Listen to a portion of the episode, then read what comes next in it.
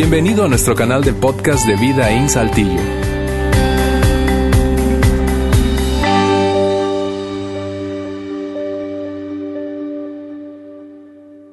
Muy bien, muy buenas tardes a todos. Qué gusto verlos en esta tarde. Estamos comenzando una nueva serie, la serie Luz del Mundo, y, vamos a comenzar a hablar acerca de temas, em, voy a decir navideños, pero realmente lo que vamos a hablar es en referencia a la luz que nació aquí en la tierra. Para comenzar, yo quiero poner algo aquí en la pantalla, simplemente es un resumen total de lo que vamos a estar dando aquí en, en este mes. Y es lo siguiente, la Navidad es la temporada más increíble del año, pero no necesariamente por lo que sucede sino por lo que sucedió. Y no necesariamente por quien está contigo, sino por quien está para ti. ¿Por qué decimos eso? ¿Por qué decimos que la Navidad es la temporada más increíble y más esperado del año? Em, pero no necesariamente por lo que sucede, porque todos nosotros sabemos que también la Navidad es, es complicada, es eh, viene con la Navidad, esa época del año, viene muchas tensiones, complicaciones.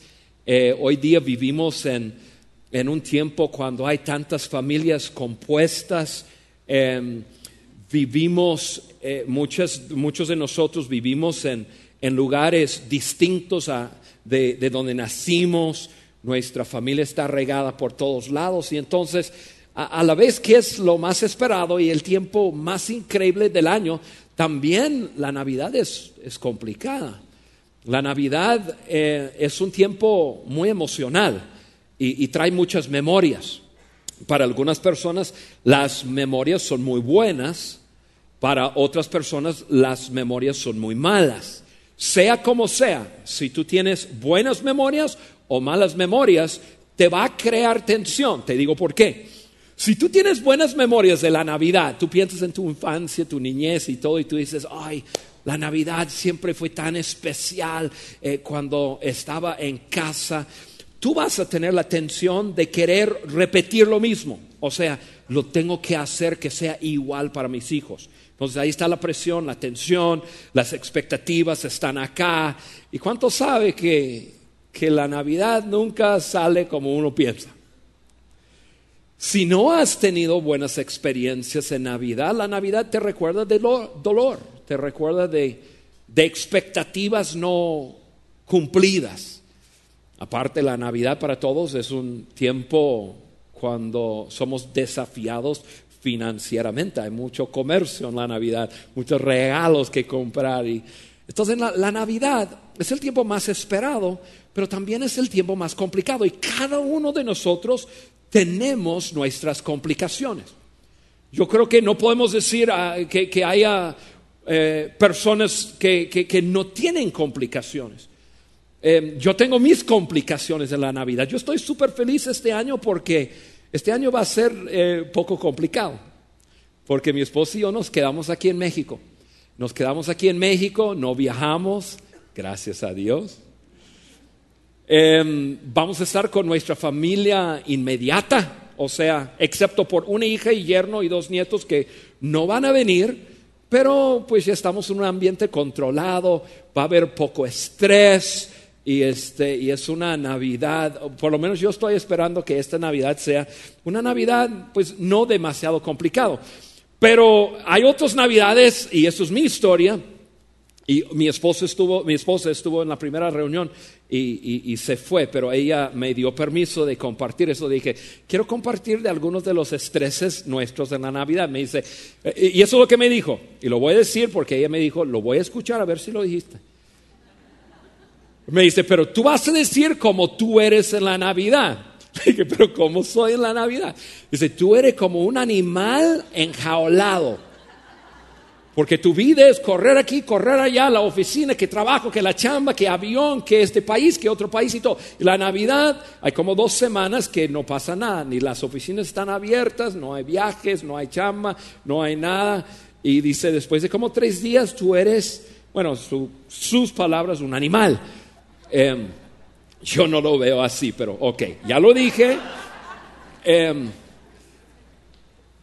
cuando viajamos, mi esposo y yo no somos de aquí, tenemos familia que vive a más de dos mil kilómetros de aquí. Cuando viajamos, tenemos tensiones porque em, tengo tres, tres, hijos grandes, casados, menos el, menor no está casado, pero em, él, ya vive en, otra parte y, está, tiene su vida ahí. Pero tenemos un hijo discapacitado, mi esposo y yo. Se llama Timmy. Timmy tiene 28 años. Timmy se enfermó a los 5 meses y, de, de, una enfermedad y él es un niño 100% discapacitado. No ve, no camina, no habla. Su lenguaje es, es nuestro hijo especial. Y él vive con nosotros acá. Entonces, cuando viajamos, tenemos que llevarle a Timmy, obviamente. Entonces, llevar a un niño 100% discapacitado, sea en avión o en carro, si es carro son 30 horas eh, sin parar, porque así es como manejo. Y este, bueno, tiene que salir ese animal entonces, ¿no? El, y, entonces las y si es en avión, no, no, no, no se imaginan. Y, entonces llegamos a estar con nuestra familia en, Estados Unidos y, este, y, nosotros, mira, hay complicaciones. ¿Por qué? Porque Carlos y yo tenemos un, departamento en ese lugar de donde somos. El departamento es chiquito, o sea, yo puedo, el, el, departamento es así, yo puedo tocar la pared, esta pared, así, y luego yo llego aquí y aquí yo puedo tocar la otra pared. Es en serio. Ahorita les voy a mostrar una foto que puedan verlo. Y, entonces chiquitito, y nuestro hijo Timmy no cabe ahí. O sea, silla de ruedas y todo eso. Entonces, cuando llegamos, tenemos que dejarlo a él en casa de mis suegros con una persona que vive con nosotros, que ha vivido con nosotros mucho tiempo, como parte de nuestra familia, se llama Yolanda. Ella tiene que viajar con nosotros también, porque es Navidad. Y entonces todos estamos viajando. Entonces, mi esposa está en un departamento. Imagínense ustedes, mujeres, que tú estás en un departamento y tu hijo está, tu hijo discapacitado 100% está en casa de tu mamá. Alguien más le está cuidando. Entonces ella siente todo estresada que cada minuto, cada segundo del día debe de estar en casa de sus papás. El problema es la casa de sus padres, es la casa de fiesta de la ciudad. Hay algunas personas que aquí conocen a mis suegros. Mis suegros son conocidos, son políticos, son la gente más maravillosa e increíble del mundo. Nunca, nunca, nunca no hay gente en la casa de mis, suegros. Siempre hay entre 5 y 150 personas en casa de mis suegros. No estoy mintiendo. Entonces, si yo voy a la casa de mis suegros, yo tengo que estar hablando con gente. Y Dios mío, es el único momento del año que no tengo que hablar con gente. Yo quiero encerrarme en mi departamento y no hablar con nadie, con Santa Claus o quien sea, no sé. Entonces la tensión, ella se levanta en la mañana y me tengo que ir, me tengo que ir, pero ¿a dónde? A, la casa de mis papás. ¿Pero por qué? Pues ahí está Timmy. No, pero Timmy está bien, no se va a ningún lado. Y la tensión, la presión. Entonces, ya ahí tenemos nuestras presiones y tensión. El año pasado hombre, nos peleamos el año pasado. Nos peleamos, pero durísimo, por la misma tensión y la presión, y estamos ahí, y mis papás querían hacer el 24, los suegros el 25. Mis papás y suegros son mejores amigos, entonces ellos nos ayudan. Imagínense, coordinan. Y este, pero mi esposa, cuando va a la casa de mis padres, ella, Carla, siente muy presionada porque cree que mis que, mis hermanas, tengo dos hermanas, y mi mamá la está mirando, la está... Ustedes saben, ¿no? Yo sé que ustedes no sienten eso, pero entonces eh, ella siente una gran presión y tensión por, por destacarse, ¿no? Y, la comida que lleva y bueno, todo. mi familia ama a Carla con todo su corazón. Es un invento de ella en su cabeza. Estoy en serio. Como ella no está aquí en esta reunión, yo voy a decir lo que se me Yo voy a decir la verdad ahora sí. Y esta va a ser la que subimos al internet. Entonces, ella inventa cosas y se estresa, se presiona. Entonces, el año pasado estamos con todo el mundo. O sea, mis hijos todos se fueron para allá, es una gran cosa. Oye, vamos a llevar los nietos y los sobrinos y todo. Entonces, como 25 chiquillos, vamos a llevarlo a un lugar donde pueden ver los animales, no un zoológico, un lugar abierto, con cerca, pero venados y alces y todo eso. Entonces, vamos allá. Y, y para mí eso fue un estrés tremendo, porque hay venados gigantescos y no pude matar a nada. Yo estoy mirándolo y dame un rifle, un rifle. Y no, nada, ahí están los venados. Hola, Juan. Pero, pero después teníamos que regresar. Ella tenía que envolver regalos y hacer todo eso y qué sé yo, y luego llegar a casa. Mis papás y me decía, tenemos que llegar a tiempo, no podemos, tenemos que salir corriendo de, de los animales y todo. Entonces yo presionado para ayudarla. O sea, le voy a ayudar, entonces yo porque es mi familia y yo hago lo que se me pega la gana con mi familia y todo. Y, y, entonces dice, no, nos vamos. Eh, eh". Entonces yo presionando, entonces llevándolos a Carla a la casa para que haga lo suyo. Entonces yo presionado y para ayudarle, yo pensé que yo iba a ser el príncipe, ¿no? Su príncipe azul, ayudándole a, poder llegar. Estamos en el carro y se voltea conmigo y dice, ¿qué te pasa? Y dije, ¿por qué? Estás todo así. Eh, eh, te portaste de mala onda con, tus papás porque te fuiste y los niños con el helado en su, todavía comiendo y tú para acá y... No, pues yo te estoy ayudando para poder llegar a, la casa bien. Me dice, no, me dijo tu mamá que, que, yo podría llegar, no, tenía, no teníamos que llegar a esa hora, yo podría llegar más tarde. Entonces yo me enojo porque yo estoy todo presionado por ella y le libraron del compromiso y no me dice. Entonces nos peleamos. El 24, y el 24 estuvo porque fue difícil para mí estar peleado con ella, porque no nos hablamos, pero yo la necesitaba. Porque el 24 yo había armado un concurso con mis sobrinos, porque mis sobrinos son gringos y el gringo no sabe que hay otro país fuera de Estados Unidos. Y yo viajo toda América Latina. Entonces yo hice un concurso de geografía. Le dije, le voy a dar 100 dólares al ganador del concurso. Entonces yo tenía tecnología, un mapa de, México para, para, abajo y todo. Y, y, tienen que estudiar, saber el país y saber capital y qué sé yo. Y esto. Pero yo no sabía poner todo eso. Cal es quien lo ponía. Entonces hasta más coraje me dio porque le tenía que hablar para que... Y le tenía que hablar suave para que me ayudara. ya que lo puse... Así como si ustedes nunca, nunca peleen. No, pues fueron días tensas, tensas. Ya estuvimos ahí Día siguiente, el día siguiente invita a todo el mundo a nuestra casa. Yo digo todo el mundo, familia inmediata. Acuérdense, esa casa que está, eh, está. Mira, traje una foto para que vean que no estoy mintiendo. Mira eso. Ponlo ahí. Ahí está. Hay mucha gente que no se ve, hay más niños, más nietos, ahí se ve cuatro, hay dos más ahí, otra gente que está escondida o está, no sé, no quiere estar en la foto porque estaba enojada eh, conmigo. Mire, yo me estoy alocando.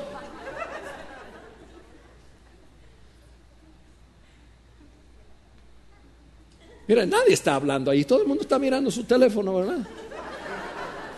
Hasta yo así, ¿no? Presiones, las tensiones. Todos tenemos. Es Navidad.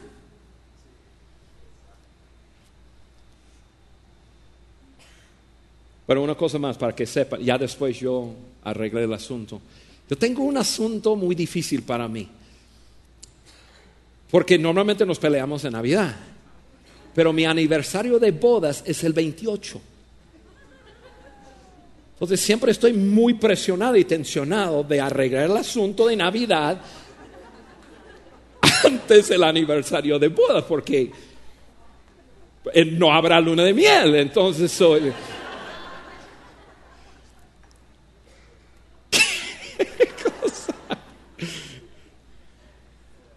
La Navidad es complicada. Tú tienes tus complicaciones.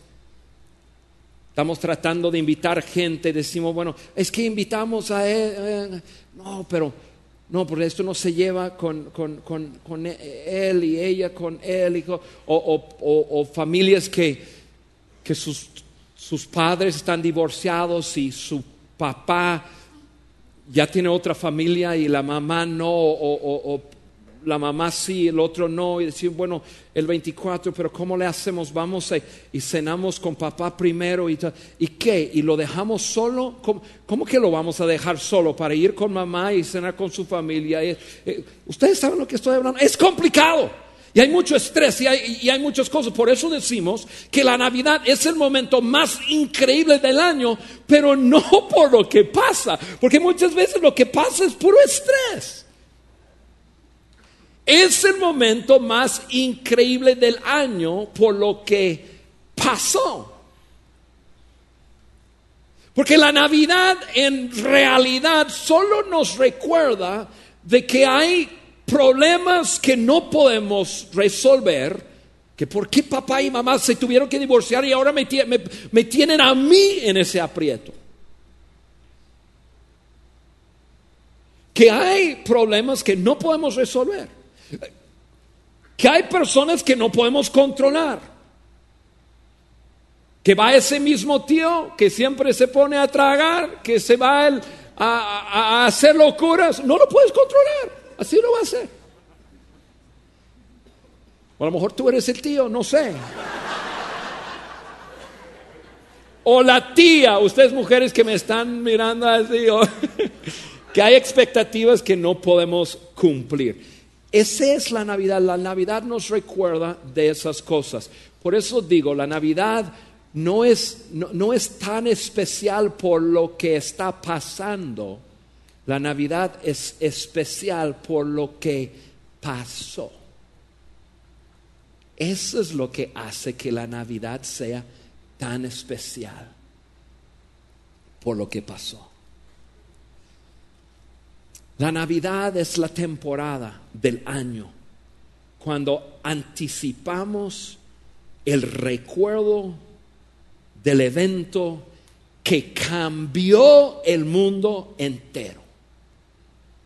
El evento a partir del cual se rige el calendario del planeta Tierra. ¿Se han puesto a pensar en eso? El evento que hizo que Jesucristo llegara a ser el centro de la historia. Esa es la razón que anticipamos la Navidad. Porque Jesucristo nació aquí en la tierra. Pero no solo eso. Jesucristo vino aquí a la tierra no simple para cambiar el cal- calendario o no simplemente para ser el centro de la historia de planeta Tierra. Cristo nació aquí para llegar a cambiar tu historia, mi historia. Él vino para ser el centro de mi vida. Y la persona que tiene a Cristo como luz en su vida, como el centro de su vida, esa vida, esa vida, perdón, está, está sembrada, plantada sobre algo firme, sobre algo que produce esperanza, sobre algo que le va a dar un futuro maravilloso. La Navidad es complicada, pero la Navidad es especial por lo que pasó hace miles de años.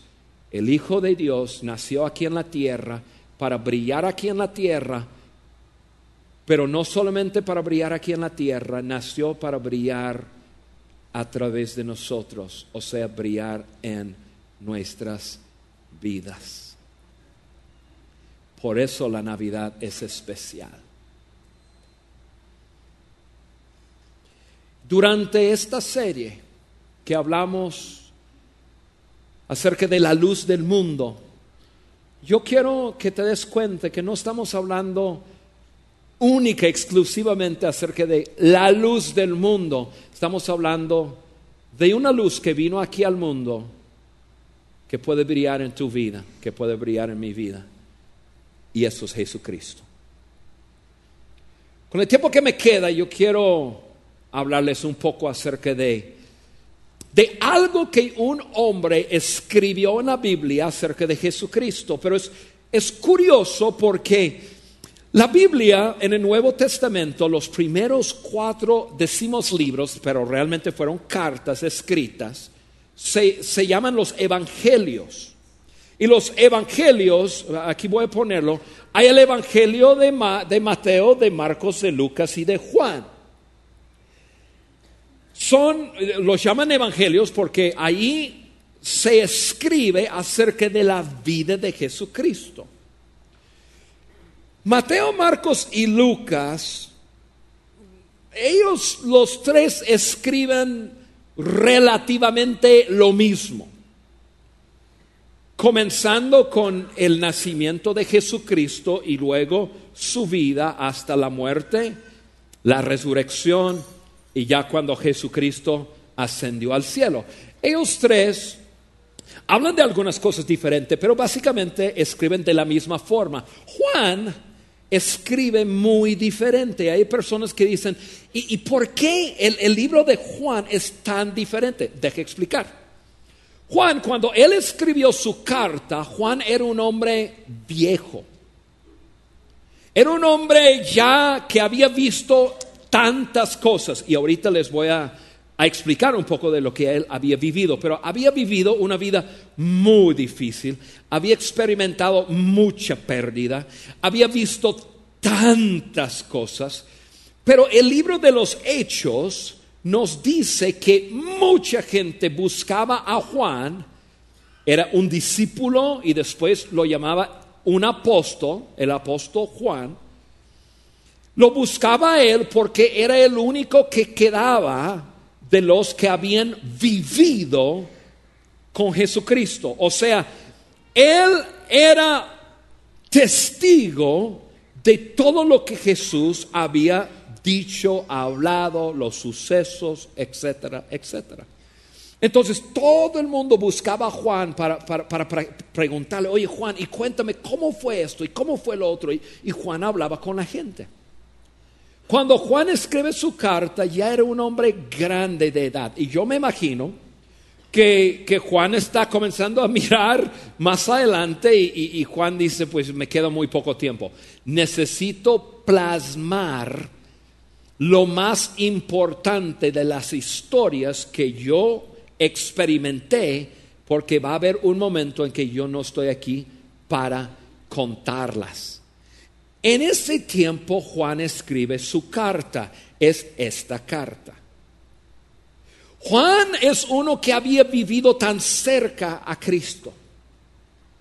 Juan había visto a Cristo en todo momento. Juan es, es más, Juan, después de haber vivido tantas experiencias con Jesús, haber visto a Jesús morir, Después de morir, correr a la tumba, mirar y el cuerpo de Cristo no está ahí. Unos días después lo encuentra en la playa y desayuna con Jesús. O sea, o sea, Juan experimentó tantas cosas. Juan se atreve a, a resumir una descripción de Dios en una sola palabra. ¿Se acuerdan que Juan escribió eso? Dios es amor. Fue Juan quien escribió eso. Dios, tengo que resumirle a Dios que Dios es amor. Ese es el Juan que escribió eso. Ahora, tú dices, ah, bueno, pues fácil de, de escribir. A ver, escucha esto. Juan, el mismo Juan que vivió Dios es amor, es el Juan que vivió con Jesucristo, vio tantos milagros y tantas cosas increíbles, escuchó las palabras de Jesucristo, después vio a Jesús morir en una cruz, ser sepultado, ver la tumba vacía, ver a un Jesús resucitado, pero también fue el mismo Juan que siguió viviendo ahí cuando Nerón comenzó a perseguir a los judíos y los cristianos, donde se dice que hubo millones que había asesinado, que había llevado de 200 a 300 mil judíos, muchos cristianos, esclavos a Roma. Juan es el mismo que escuchó las noticias que su amigo Pablo, el apóstol Pablo, se había muerto, asesinato, que su amigo Pedro también murió, que los otros diez se habían muerto. Juan es el mismo que no sabemos si estaba viviendo en Jerusalén cuando sucedió, pero en, el año 70, cuando rodearon a, a, Jerusalén por siete meses, que no entraba ni salía persona, no entraba comida, la gente estaba muriéndose de hambre, mujeres matando a sus hijos, comiéndolos. Cuando por fin entraron, quemaron el templo, quedó como cenizas, Juan vivió todo eso. Y aún en medio de todo eso, cuando Juan saca su lapicero y comienza a escribir, mira, una de las cosas que escribe es eso, Dios es amor. O sea, todo lo que había visto no le había robado su fe. Es más, cuando en esa carta de Juan, cuando él termina la carta, voy, a poner aquí en la pantalla lo que él escribió al final de la carta. Él escribió lo siguiente, Juan 20, versículo 30. Jesús hizo muchas otras señales milagrosas en presencia de sus discípulos, las cuales no están registradas en este libro. Realmente Juan registró siete. Pero estas se han escrito para que ustedes crean que Jesús es el Cristo, el Hijo de Dios, y para que al creer en su nombre tengan vida. O sea, Juan, ese Juan que vio tantas cosas, que vivió tanto desastre, que seguramente vivió tanto dolor de corazón, escuchando que su familia o fueron llevados o asesinados, que sus grandes amigos igual, que la ciudad principal, Jerusalén, había sido destruido, que el mismo templo quemado. Juan que había vivido tanto, no perdió su fe que Jesucristo trajo algo de vida, que en Jesús había una vida más allá que simplemente la vida física, que había algo en él. Y fue ese Juan que cuando comenzó su carta, no comenzó su carta como Mateo, como Marcos y como Lucas cada uno de ellos comenzaron sus cartas con pastores, los sabios, María, un pesebre, el nacimiento, la estrella, el remalo Herodes, Juan no. Y se me hace curioso que Juan no comenzó narrando del nacimiento de Jesús. ¿Por qué? Porque si si hubo alguien quien pudo haber escrito exactamente cómo fue el nacimiento de Jesucristo, fue Juan. Te digo por qué. No sé si, si se acuerdan cuando está Jesús en la cruz, sangrando, y había un público delante de él, él mira hacia abajo y él mira a su gran amigo Juan y le dice, amigo, y pone los ojos como sobre su madre y dice, tu mamá. Y mira a su madre, María, y le dice a su madre, mamá, tu hijo. Jesucristo muriéndose en la cruz se encarga a que su mejor amigo cuida de su mamá. Y la historia nos dice que María vivió un tiempo con Juan y su familia. Incluso la historia, los libros de historia nos dice que se cambiaron a la ciudad de Éfeso y, de, ahí María vivió con Juan. Imagina la cantidad de tiempo que estaban charlando. Juan preguntándole a María, oye María, cuéntame otra vez cómo estuvo. ¿cómo estuvo cuando el ángel te habló? ¿Y qué tú sentiste cuando le tenías que decir a José que estabas embarazada y, y, que, y que nada? ¿Cómo estuvo? Y María diciéndole vez tras vez, tras vez, tras vez. Si alguien tenía el derecho de, de narrar el nacimiento de Jesucristo, fue Juan.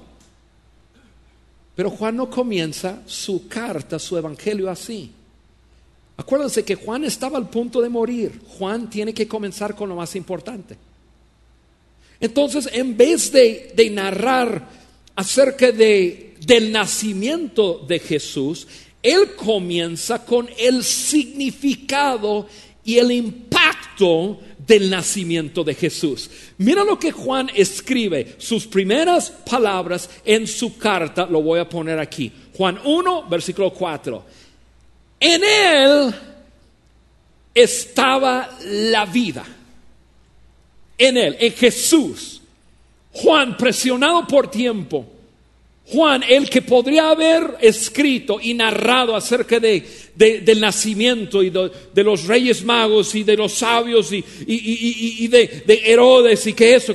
Él comienza su carta y dice, en él estaba la vida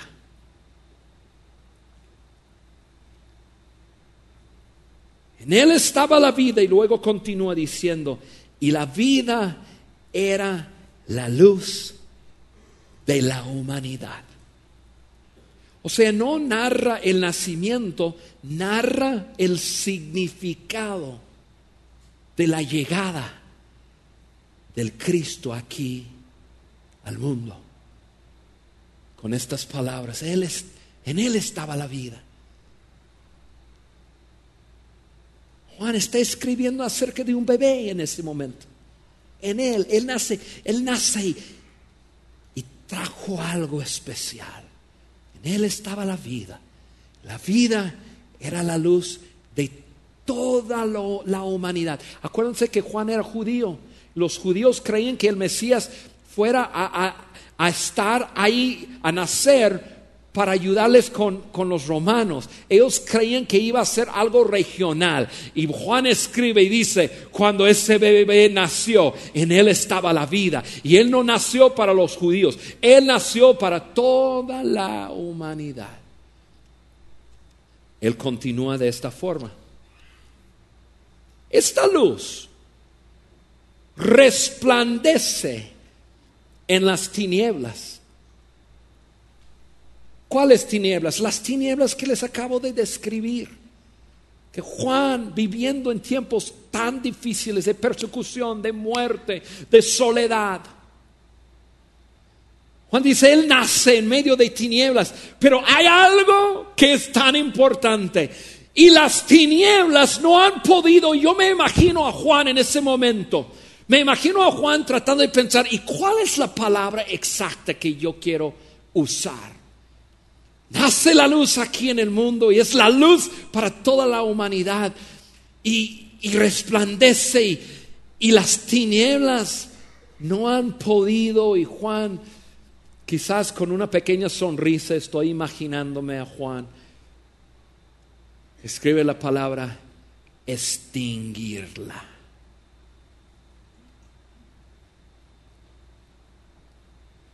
Con todo y todo con tanta maldad, con tanta persecución, con tanta muerte, con tanta soledad, con tanto que yo he visto y vivido, tantas personas que, que han muerto y tantas personas que han sufrido. Juan cuando comienza a escribir acerca del nacimiento de Jesucristo, él escribe y dice, cuando él nació, en Él estaba la vida.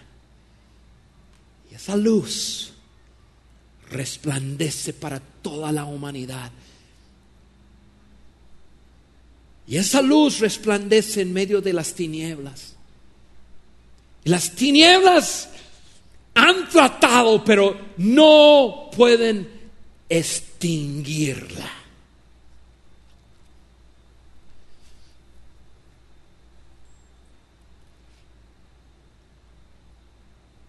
Y esa es una misma verdad para ti. Si tú tienes esa luz en tu vida. Puede haber muchas cosas.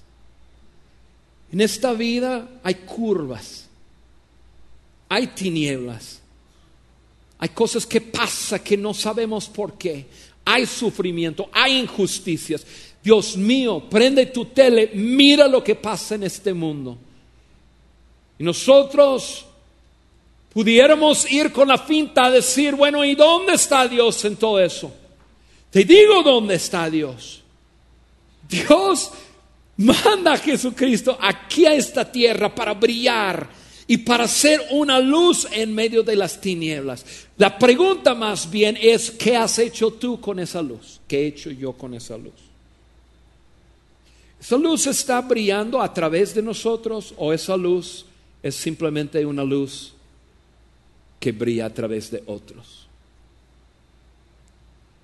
Porque te digo una cosa, si esa luz brilla en tu corazón, lo mismo que Juan dijo, tú puedes decir, no ha podido extinguirla. O sea, puede haber tinieblas en tu vida, puede haber estreses, puede haber cualquier cosa, pero esa luz te promete, va a estar. Hay una luz que brilla en las tinieblas que nadie ni nada puede extinguir. Amigos, en la Navidad hay estreses, hay problemas que no podemos resolver, hay personas que no podemos componer y hay expectativas que probablemente no podemos alcanzar, pero les recuerdo, incluso dentro de tus tinieblas y dentro de tus estreses y dentro de, tus desafíos, Jesús es la luz y la vida que vence a las tinieblas. ¿Quieres vivir otra cosa este año? ¿Quieres vivir diferente cualquier año? Jesús es la luz. Déjalo brillar en tu vida.